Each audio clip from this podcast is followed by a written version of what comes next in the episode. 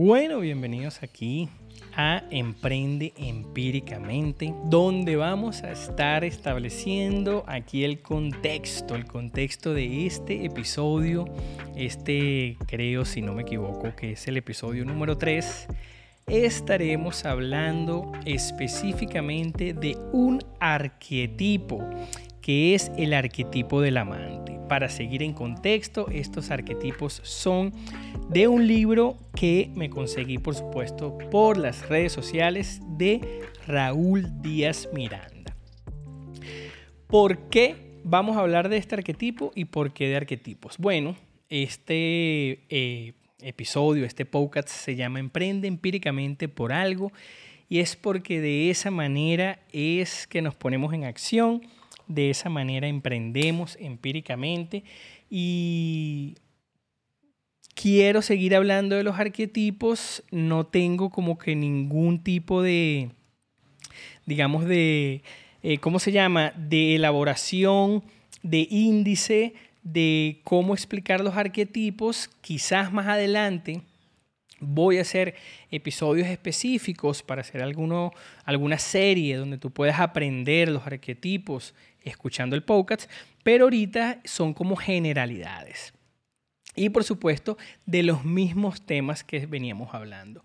Esta es la primera temporada de Emprende Empíricamente y ya tenemos en mente, por supuesto, la segunda temporada que quizás puede ser una serie de arquetipos o mejor aún, esa serie que se viene frescamente eh, formando que es segmentación, eh, branding, eh, colores de marca, diseño y como que hacer una línea donde tú aquí escuchando tu podcast puedas enterarte de muchas herramientas y por supuesto de cómo hacer y emprender, por supuesto, tu emprendimiento.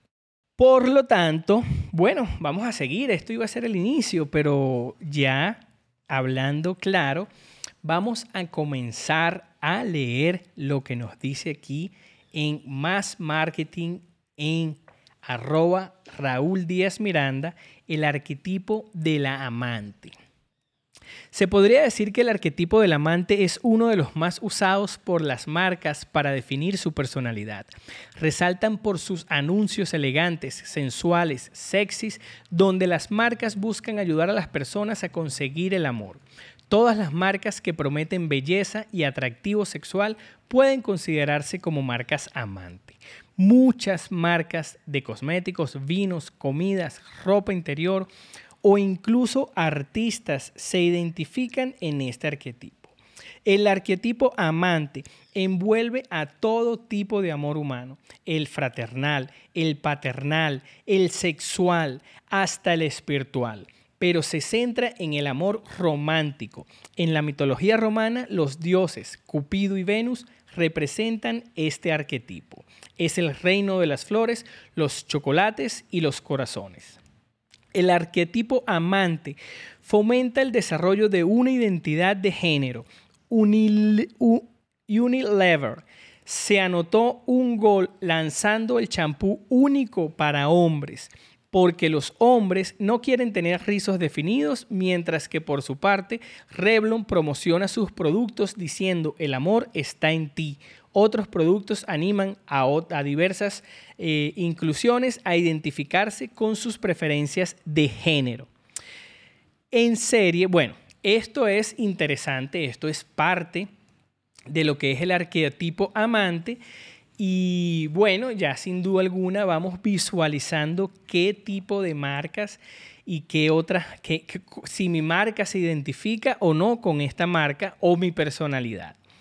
Dice así, en series, en el cine, continuamente vemos la historia romántica clásica del arquetipo amante. Es la joven hermosa y protagonista principal que conoce el hombre ideal, pero alguna circunstancia los mantiene alejados o separados hasta que después de pasar las diversas pruebas logran casarse y vivir felices para siempre. A pesar de contar una y otra vez la misma historia, se siguen vendiendo como pan caliente. Aunque podríamos decir que este arquetipo empata mejor con el estereotipo femenino, pues se siente más atraído con los valores de este arquetipo. Lo cierto es que es útil para todos los gustos. Aplicando el estereotipo masculino, la historia puede variar a, a una donde el protagonista vive ciertas aventuras, pero al final no será feliz si no alcanza el amor de la chica hermosa. Entonces, este arquetipo, sin duda alguna, pues refleja lo que es el amante. Ese amante que, que sin duda alguna vemos a marcas como Calvin Klein, Chanel. Y vamos a poner ahorita unos ejemplos. Y aquí también vamos a hablar de niveles. No, no sé si seguir hablando de esto, mejor vamos a desglosar un poco esto que acabamos de leer y decir que, que este arquetipo nos refleja ya una imagen ¿no? de lo que leímos, eh, lo que es eh, expresar la imagen de Cupido y Venus, ¿verdad? Lo que es reflejar eh, sin duda alguna todas las promociones que vemos de Revlon que normalmente o de esa marca femenina va dirigido a las mujeres y sin, digamos, extendernos, pero acotando aquí lo importante que es la segmentación, que cuando ya tú sabes que tu producto es para el sexo masculino o para el sexo femenino, pues ya tienes las, probabilidades de acercarte más rigurosamente a esa persona que estás buscando. Y bueno, dentro de lo que dice, me parece que...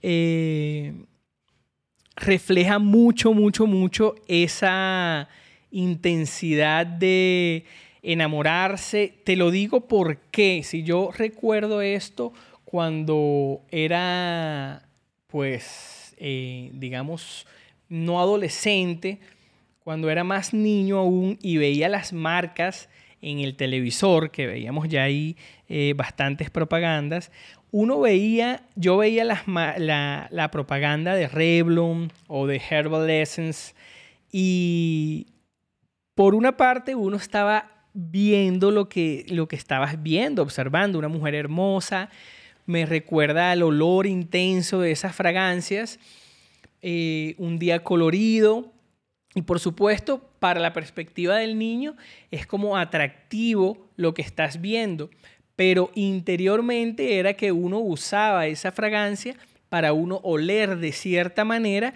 y así ser lo más sensual frente a la pareja o la persona que uno le gustaba, ¿no? Por eso aquí tenemos también muchos productos que son como eh, fragancias y ese tipo de productos. Eh, entonces, para mí es bien, bien divertido como una experiencia emotiva te puede llevar al mercado y hacer decidir que tú gastes en un producto sin importar el efecto que va a hacer ese producto en ti como tal, sino pues por lo que te hizo pensar o por la emoción que te hizo sentir ese producto mientras lo viste en la promoción.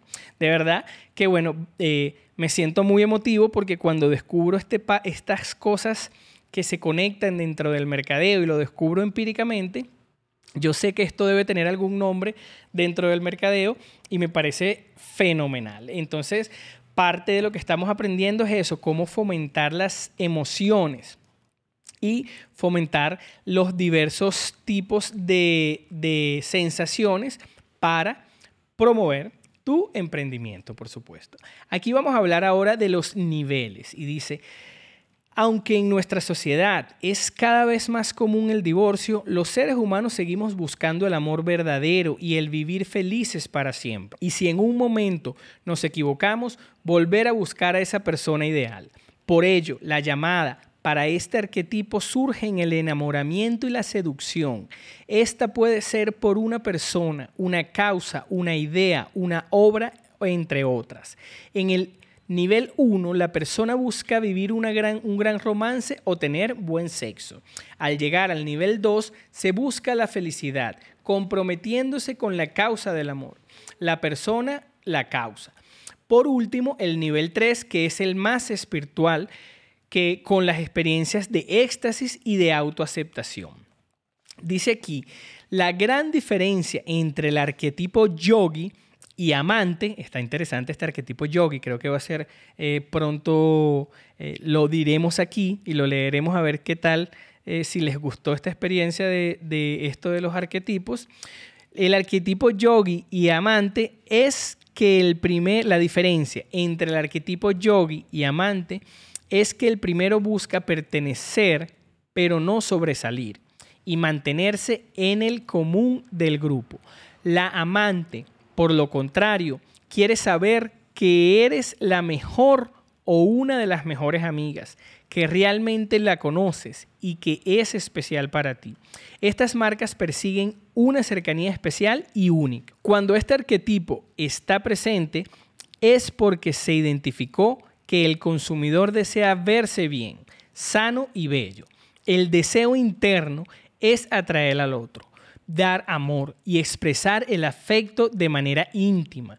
En la amistad y en la familia, este afecto se muestra con caricias, compartiendo secretos personales o momentos especiales. En la pareja romántica se llega a la sexualidad. Miren este ejemplo, que esta parte es súper interesante. Ya venimos a los ejemplos y creo que aquí es donde más podemos ver nosotros la diferencia y compararnos y saber si nuestro emprendimiento pues sigue o sugiere seguir este, este, este arquetipo.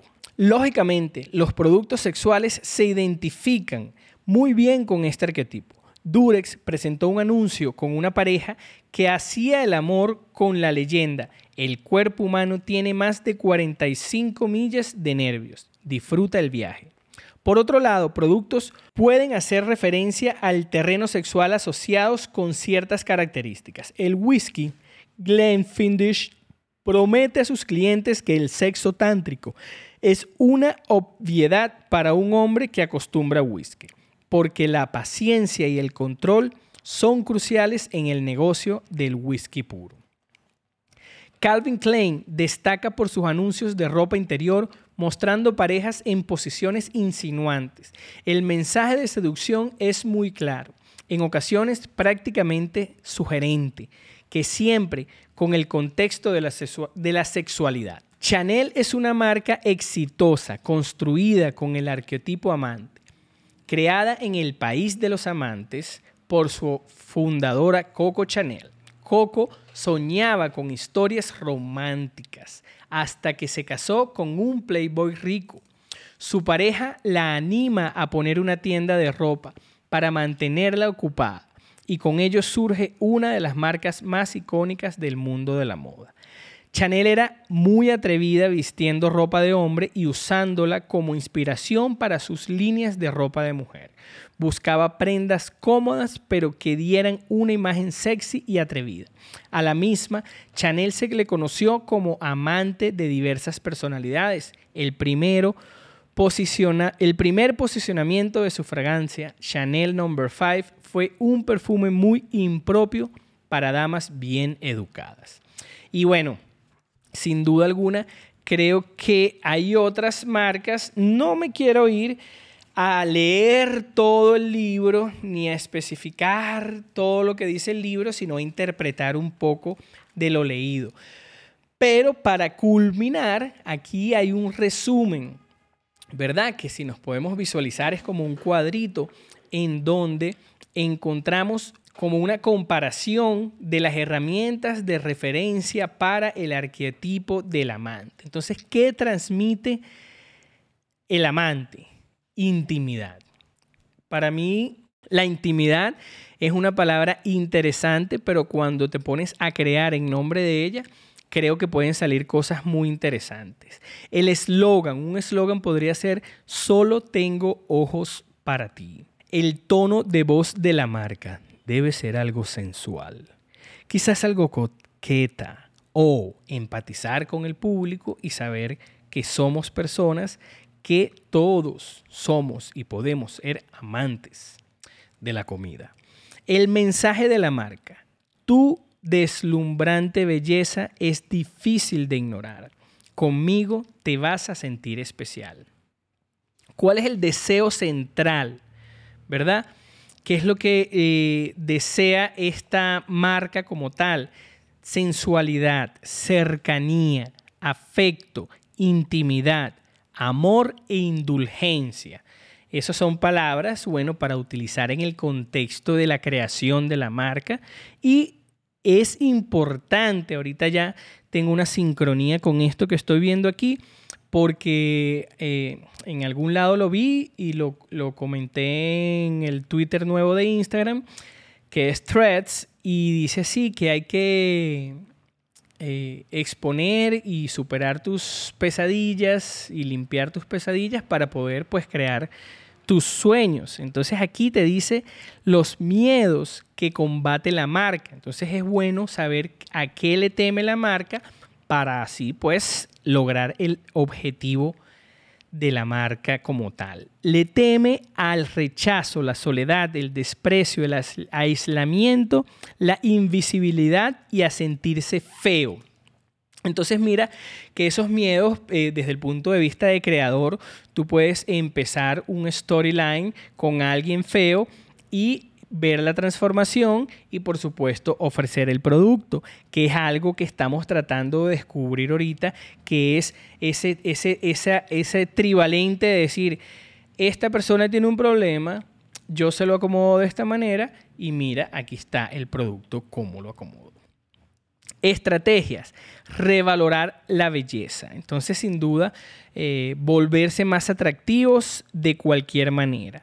Las marcas asociadas, Alfa Romeo, Chanel, Victoria's Secret, Godiva, eh, Durex y, bueno, personalidades como Rosalía, The Weeknd, Shell y eh, hablamos de industrias como la moda, la cosmética, la joyería, la belleza, por supuesto, y el lado oscuro.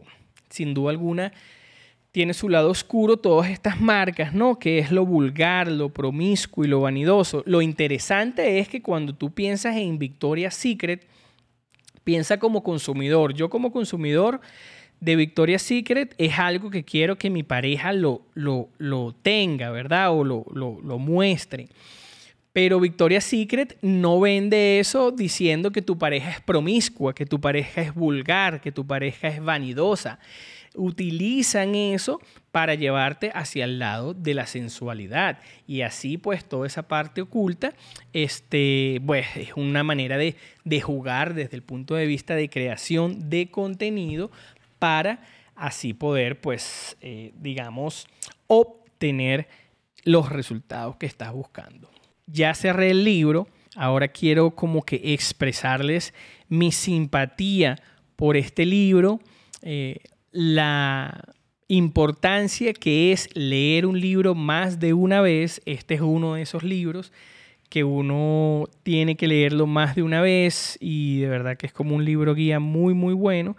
Él creo que tiene otro libro que ojalá el universo me lo traiga pronto, que es eh, más de branding, un poquito más quizás con otras cosas de diseño y eso, pero en realidad este libro creo que es el que lo catapultó a, esas experiencias de éxitos en, el, en las redes sociales. Entonces, tenemos diversos otros arquetipos. El amante, si te identificas, si te identificaste con ese arquetipo, bueno, no dudes en seguir las direcciones que, que te decimos aquí. Y bueno, sigamos. Yo creería que es un buen momento para decirte que aquí en Empiric Emotion, como en Emprende Empíricamente como tal, nosotros queremos ser amantes. Sin duda alguna creo que pondríamos esa característica dentro de las que queremos. Después hablamos, aquí él habla que uno puede combinar diversos arquetipos. A mí me gusta para emprende empíricamente el amante porque amo lo que hago y lo que amo empíricamente normalmente es lo que amo y lo que hago aunque no me paguen. Y este me encantaría eh, otras otras, otras. La rebelde es interesante para Emprende Empíricamente. me encantaría leerles un poco lo de la rebelde. No me voy a extender en otro, pero creo que para emprender tenemos que comprender bien, bien, bien qué es nuestra rebeldía y cómo expresarlo como marca y saber bien los lados oscuros para así representar bien, bien, bien la marca y experimentar los beneficios de conocer tu emprendimiento y creo que cualquier emprendedor debe tener algo de rebelde. Sin más que decir, este emprendimiento de Emprende Empíricamente es producido y editado y por supuesto grabado en los estudios de Empiric Emotion Marketing Digital. Nos pueden conseguir en arroba Empiric Emotion y por supuesto www.empiricemotion.com. Ahí vas a conseguir todas las opciones para crear tu podcast, crear tu podcast desde tu casa, crear tu podcast con video, crear tu podcast de lo que tú quieras y bueno, que nosotros te acompañemos, te ayudemos y en tres meses tengas tú seis episodios de tu primera temporada de cual sea tu emprendimiento. Así que sin más que decir, agradecidos, agradecidos, agradecidos con, con todo lo que viene, con todas las colaboraciones, con todo, todo, todo, con la tecnología y por supuesto, bueno, con la salud también. Así que los invito a que me escuchen también en los diversos otros programas como Microdosis de Salud y por supuesto en Humor en Esto es Joda Live. Me despido por aquí, su servidor Juan Jaramillo. Bye bye, chaito y emprende empíricamente.